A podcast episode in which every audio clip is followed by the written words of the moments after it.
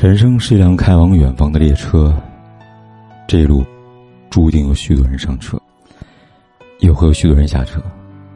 有些人会成为我们人生旅途当中最爱的人，而更多人在茫茫人海中，甚至来不及与我们对视一眼，便匆匆下车。当然，也会有人很爱你，但陪了你半途，还是选择下车。我们会越来越发现，其实那些曾经让我们痛不欲生。焦虑难挨的人和事，在时间的滚滚车轮里，最后也都成了被碾压成的尘埃，渺小而不值一提。好事坏事都成了往事，爱过错过也成了经过。就算再怎么伤心，再怎么撕扯，也很难抓住往事的拳脚。也许，我们走过的路，坎坷丛生，并不完美。他们为了心中所爱，也曾奋力奔跑，挥汗如雨，问不后悔。都是来日方长，其实，来日并非方长。人生很短，我们能够把握和珍惜的，只有现在。现在每一分和每一秒，都很珍贵。